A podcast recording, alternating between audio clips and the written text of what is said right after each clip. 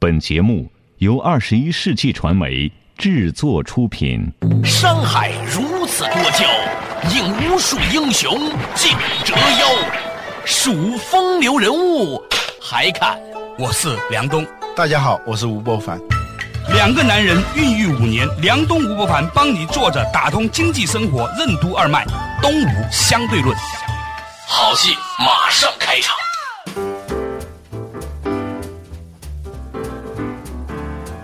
坐着打通经济生活任督二脉，大家好，欢迎收听东吴相对论，我是梁东，对面的依然是二十一世纪商业评论发行人吴伯凡，老吴你好。大家好。话说呢，最近呢，我坐出租车，有一天发现呢，这个出租车前面呢，四五个智能手机，各种打车软件同时并举，特别恐怖。旁边还爬着各种派，而且呢，为了能够抢活儿，居然呢还自己在车里面搞一个热点，自己搞一 WiFi。哎，我说哟，够新潮的，还自己在车里装一热点。人这叫生产资料，不是像我们用这个 Pad 用手机是消费资料。当他可以赚钱的时候，投入再多，他是可以算出来的嘛。那他说呢，主要是为了抢活儿。现在有些人呢用的是二 G 手机，抢不过来。你还没听完呢，那边人抢到了。按完了以后，那边还没传过去，那边就把单给接了嘛。对对啊，所以呢，随车有一个热点，有一个 WiFi。然后呢，与此同时，下车之后，我碰见一个朋友呢，也在跟我很兴奋的在讲。他说，现在你打车，你打那种打车软件公司，就给出租车司机支付五块钱到十块钱不等，所以大家都皆大欢喜。司机现在一说起这个东西都特别兴奋，一个是公司会给他钱，但不给现金。我问了，他是给充那个电话费，所以他们现在那个电话费啊不用花钱了。对，啊，还有一个呢，就是现在的一些互联网公司为了推他们的支付产品，嗯，微支付的这种产品，只要你使用这个支付，他就由互联网公司把这个钱。给到司机，嗯，所以现在司机他可以算出来的，他的额外的收入已经占到他整个的收入的，比如说他如果能够占到百分之三十的话，那就涨百分之三十的工资啊。还有一个特点哦，他很多这种支付是免税的哦，嗯，比如说我在你的点卡里面充了你本来就应该去买电话费或者上网费的那些钱，我直接充成值给你，嗯，表面上。是给了一个电话的一个积分或者是点卡数，但其实跟给钱是一样的，而且呢，给的这部分是不用开发票、不用纳税，所有人都省钱的哦。嗯，这是一个很恐怖的事情哦。嗯，我前两天还听到一个版本，你知道吗？嗯，说某旅行公司现在呢发行那种旅行券儿，嗯，然后呢，他们给自己公司的员工都是发旅行券儿，这个旅行券儿呢又可以在网上买各种的产品。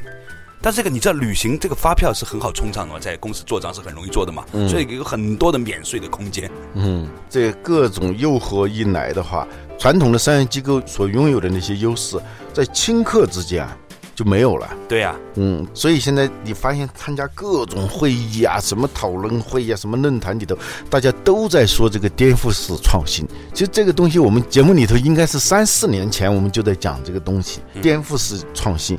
而且我自己还有点小小的得意，颠覆式创新是我最早说的，因为它原来译成叫破坏性创新，我觉得那个破坏不太好，disruptive，我就一直用颠覆性创新，颠覆性，哎，结果现在这个开始流行起来了，就克里斯滕森的那个 disruptive innovation，现在都叫颠覆性创新，就像那个股票市场啊，叫 d u class，第一次在中国大的互联网公司用 d u class 计划呢，是百度，当时呢我在管。品牌的时候呢，你得翻译成公关稿啊。嗯。于是呢，我设计了叫“牛卡计划”，结果一不小心呢，这个“牛卡计划”也变成一个专有名词，知道吧？New Class 计划啊。所以呢，就是我那天在看这个事情的时候，我在想，它其实似乎是一种暗示，或者是一种征兆。这种征兆就是这种所谓的小微企业的创新啊，变成是一种。扑面而来的，某种程度上来说，每一个出租车司机就是一个属于自己的运营公司了，他完全可以自己接单的。现在只不过是说，由于政策限制，不允许你随便把自己的车加载到这个所谓的打车这个系统里面，所以还必须要规定啊，比如说，比如说交通局发的一些证照，你才可以一车一个号。嗯如果不是因为这个政策限制的话，理论上来说，所有那些不想干活的人都可以把自己的车开到街上，然后呢，用微信上装一个这个打车软件，就去抢活嘛。嗯，对，各种奔驰、宝马都可以在街上接活儿，你知道包括最近说的这个拼车啊，合法化。对，这个拼车它有很多障碍嘛，比如说，如果是这样的话，就意味着有可能这些黑车就泛滥。对是吧？还有这个安全问题怎么保证对啊？你拼车的时候发生这种刑事案件也是有的。对，但是由于有这个互联网识别技术啊，嗯，它比那个公安局的那个侦查技术还要厉害。对，就你逃得过公安局的侦查，你逃不过网上的那个痕迹对呀、腾讯打开后台一看，啊！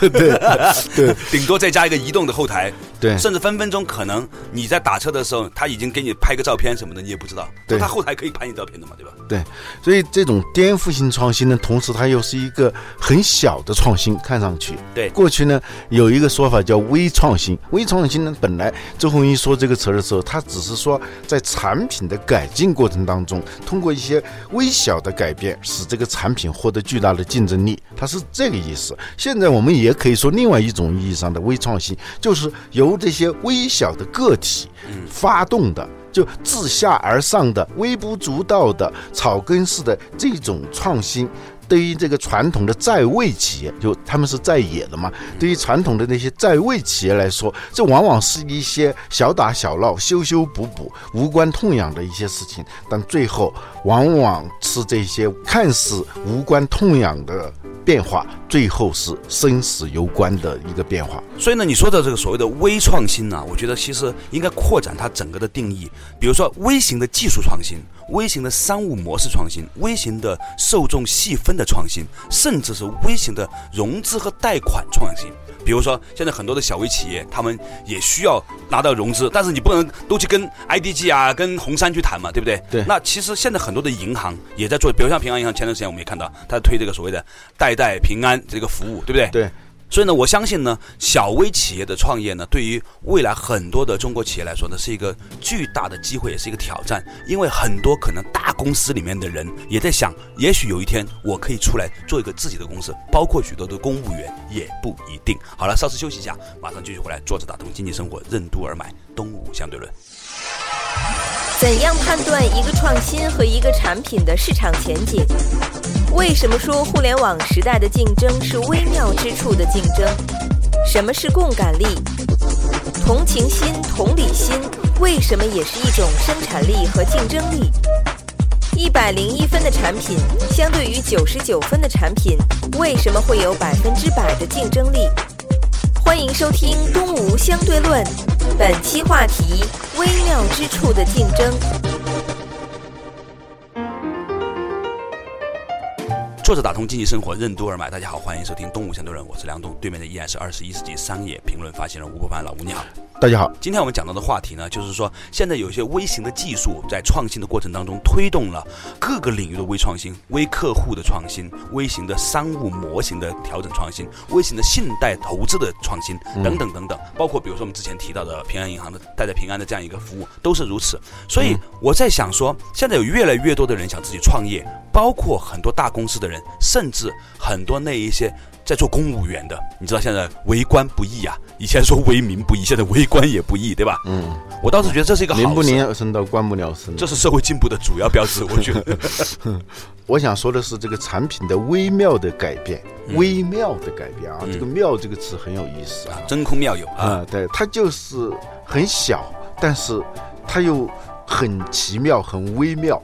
它一旦发生改变以后呢，它使整体就发生一个特别大的变化。比如说做菜的时候，嗯啊，老厨师和年轻的厨师的差别就是在那些加盐少许里面的对少许。微小的那个微妙，就在那个微妙。所以好多的产品创新啊，我们做产品创新、做商业模式创新的时候，往往集中于这种特别大的、高大上的那种结构性创新、结构性创新、顶层设计，对，特别寄希望于这种结构性的顶层式的创新，其实有些很微妙的这种改变。这个师傅和那个师傅做出来的菜食材是一样的，所有东西几乎都是一样的，但它就是某一个微小的点上，一旦发生改变的话，它整体的味道就完全不一样了。对呀、我有一个认识一个川菜师傅，他告诉我说，做川菜那个麻辣啊，包括那些凉菜凉面，秘诀在于加多少糖。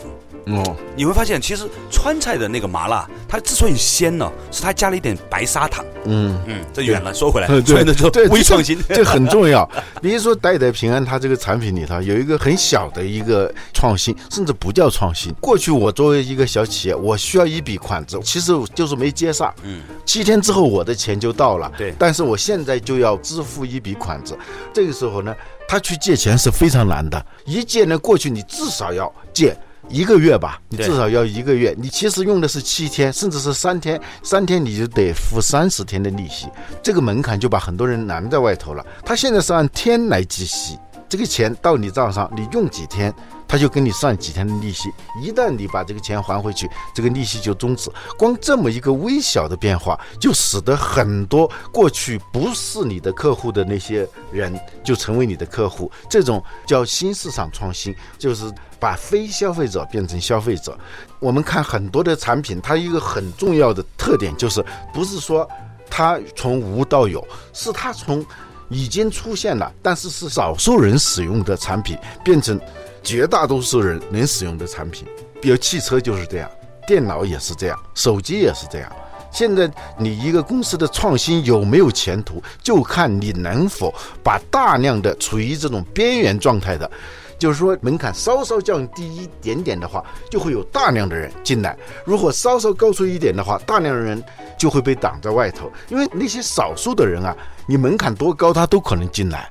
但你一个产品成功不成功，就是处于这种需求边缘的这样一些人，你能够制造一个特殊的利益，就那么一点点，压死骆驼的最后一根草，那是从负面意义上赢得客户或者赢得雇主，有时候能力都差不多，你往往是在某一点上。比别人多出那么一点点微妙的东西，你就胜出了。就我们在市场上的这种竞争，其实是在微妙处的竞争，而往往不是一个我有你没有。现在几乎没有这种可能了。嗯，而且呢，这种微妙呢也是非常动态的，关键是你是不是捕捉得到。嗯，呃，我这两天在上海是开一门课，讲到同情心的问题，就是同情心这种事情是不是能够变成生产力？在以前呢，仁义礼智信呢，它这是道德范畴的东西，它好像跟经济和生产力没有什么关系。但是你现在发现说，如果一个人哈或者一个公司，它的企业组织文化里面有那种对别人的感受非常敏感的同情力的时候，它的竞争力就会增加。你刚才说的这个事情啊，就是那一些做信贷的人，你是不是真正的能够同情那些借钱的人的需求？你真正的知道很着急就用五天钱的人的那个心情是什么样子的？就差一天的那些人，他那个心情，对一分钱难倒英雄汉。你知道亚当·斯密说的这个道德情操论啊？啊，这本书呢，前些年已经说过，我们节目里头也提到过。其实这里头它就讲的是一个叫同理心，就共感力，嗯就共感的力量。对，在一个市场经济社会里头，它首先是契约关系，但是契约关系它往往是一种非常冷漠的关系，嗯，就契约往往是冷漠的。对，但如果你在这个契约之上要加上共感力、同理心，这个市场才可能运转起来。对你全是一套法规、契约的这个社会，这个市场它一定是低效率的。所以我最近老是觉得刻度和温度之间是有各自的侧重的。嗯，有些东西是要讲刻度，还有东西它是要讲温度。嗯，你不能够说它是在对错之间结构问题，它不是这个。嗯，它实际上是什么呢？它是很微妙的情绪的变化。嗯嗯，以前我举个一个例子啊，就是说你进到一个屋子里头，这里有木头有铁，假设已经比较长时间的话，对，一天了，你进去，它温度一定是一样的。对但是为什么你摸铁就会特别凉？啊，摸木头就不觉得，甚至有的木头就有点暖和的感觉啊。嗯，你摸那个如果布的话，它又是一种感觉。这里头温度和别人的感受之间，它是差别是很大的啊，从中学物理的角度上来说，那是因为铁是两导体，你刚刚一摸它这个时候就被导走了。对对，所以我们说，公司的 CEO 现在应该成为产品经理。产品经理其实不在于他在技术上有多厉害，而在于他在同理心上就能够真实的。不是站在客户的角度，本身是一个客户，知道客户的种种的，从大痛到小痒，你不是关心别人的痛和痒，你本身就是那个客户的。这个时候，你设计出来的产品就一定比那些漠然设计出来的、完全是靠工具理性的设计出来的产品，它的竞争力就会大很多。这就是一个产品，如果一百零一分的话，它就比。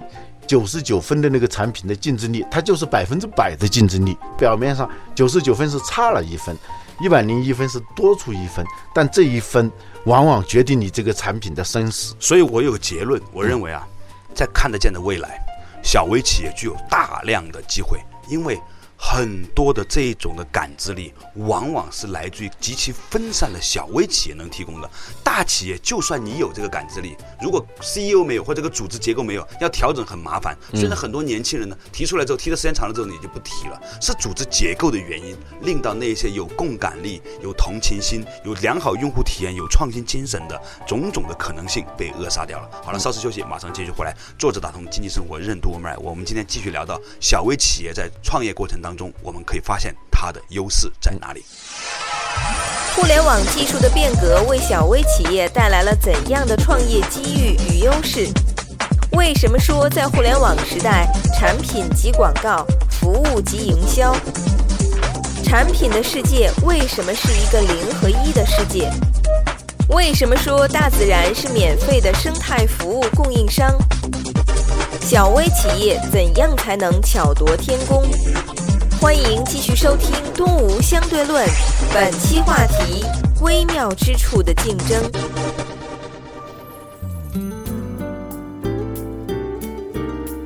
作者打通经济生活任督二脉，大家好，欢迎收听《动物相对论》，我是梁东，对面的依然是二十一世纪商业评论发行人吴伯凡了，吴你好，大家好。今天我们讲的一个话题啊，就是现在呢，由于技术的很多的突破性的变革，令到呢许许多多的人都可以一两个人就成为了一个经营单位的实体，所以小微企业呢也如雨后春笋般呢出现了。理论上来说，任何一个出租车司机现在都可以把自己的那一个出租车。其实是半个出租车，因为他们是两个人供一个车，是吧？那半个出租车当做了他自己的创业平台，只要能够连接到互联网以上，哈。嗯。而且呢，刚才也提到了这种小微企业的创新呢，因为啊，很多现在的这种所谓的共情力、共感力，你能不能够比别人更真实的了解客户的需求？那么一点点的细微的差别，变成了是一个市场上竞争力的来源。那么好了，小微企业恰好在这方面比大企业有一种先天的优势。嗯。当然，这也不能说是大企业就没有这个优势。大企业呢，它关键在于你能否。感受到，而且迅速的把这种感受在产品上能够实现。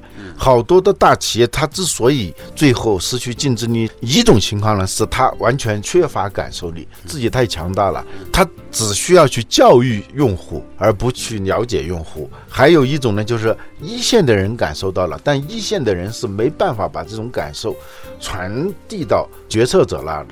说为什么要 CEO 成为产品经理呢？就是要他让他自己成为一线的人，他是一个用户，同时又是一个设计者，这个具有决策权的人，同时是具有感受力的人。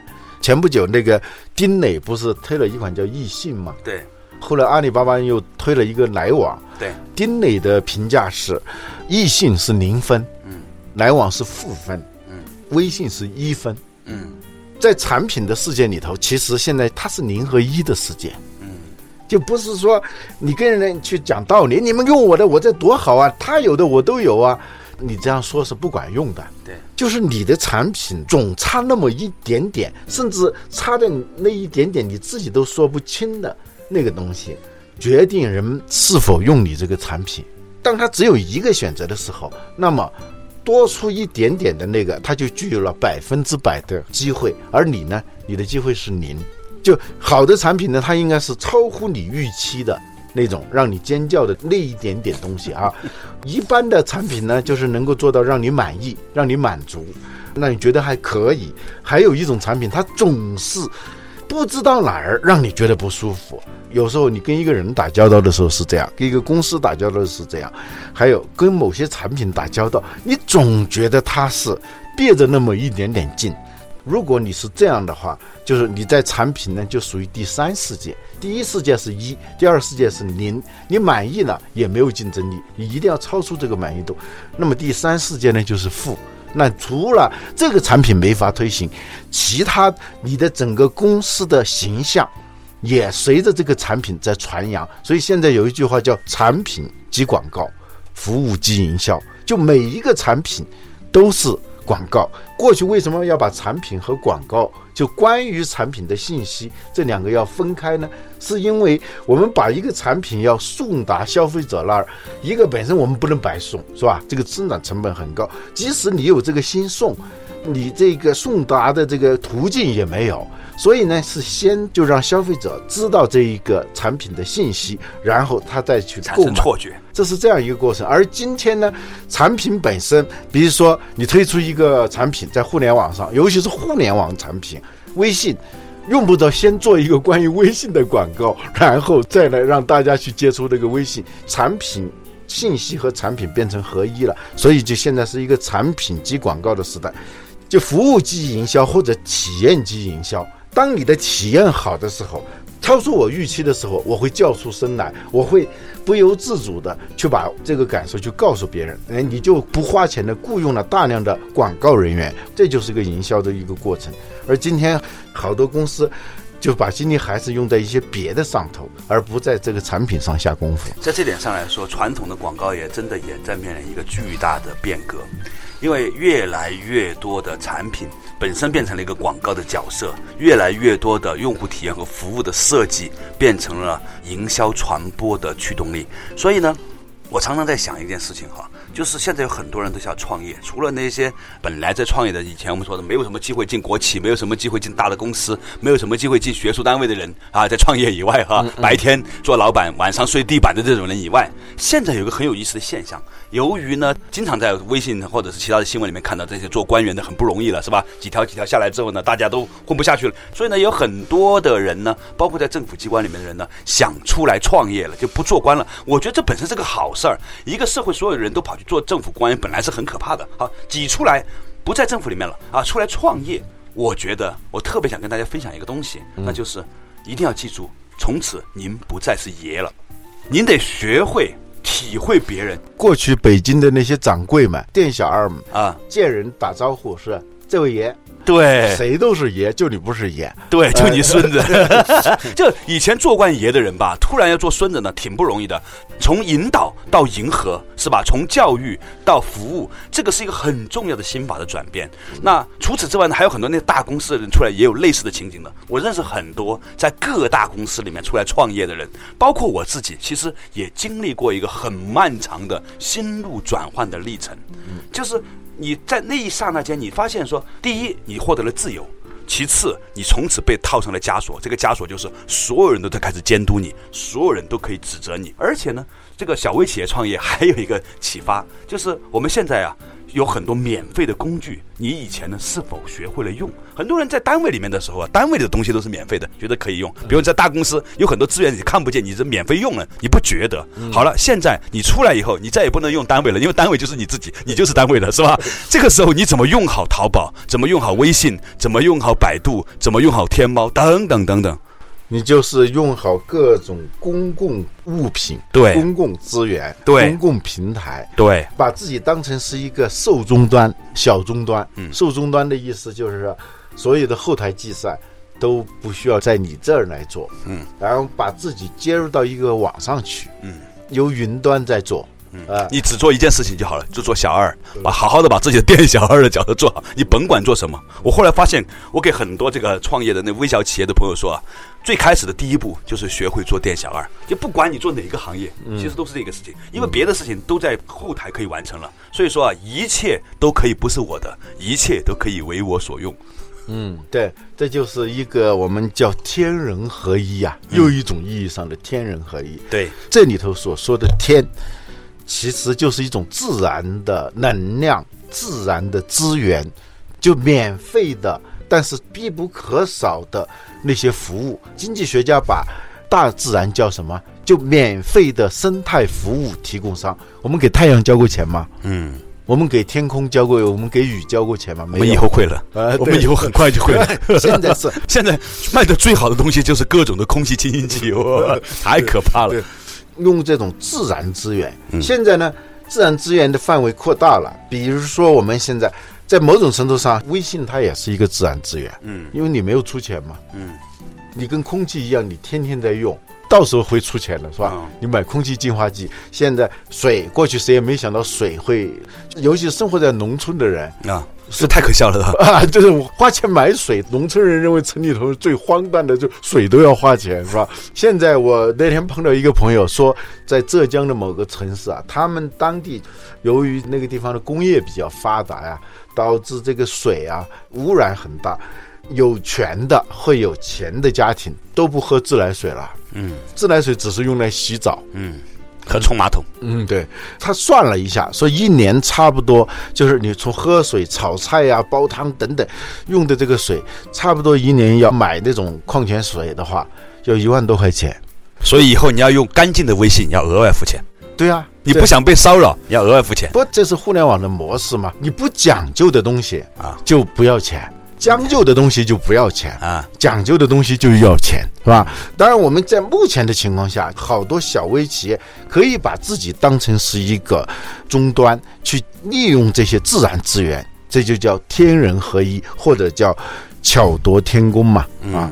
所以现在小微企业创业跟以前真的是很不一样了。嗯，我们可以想象一下哈，现在很多越来越多的小微企业真的可以拿到很便宜的贷款了。七个点、八个点，我们最近在接触像平安银行啊，包括接触另外几个银行哈，都有很多的方案给到我们，说赚起来的那个成本，比我们去拿大的 PE 公司拿的钱还要便宜。其实是便宜的。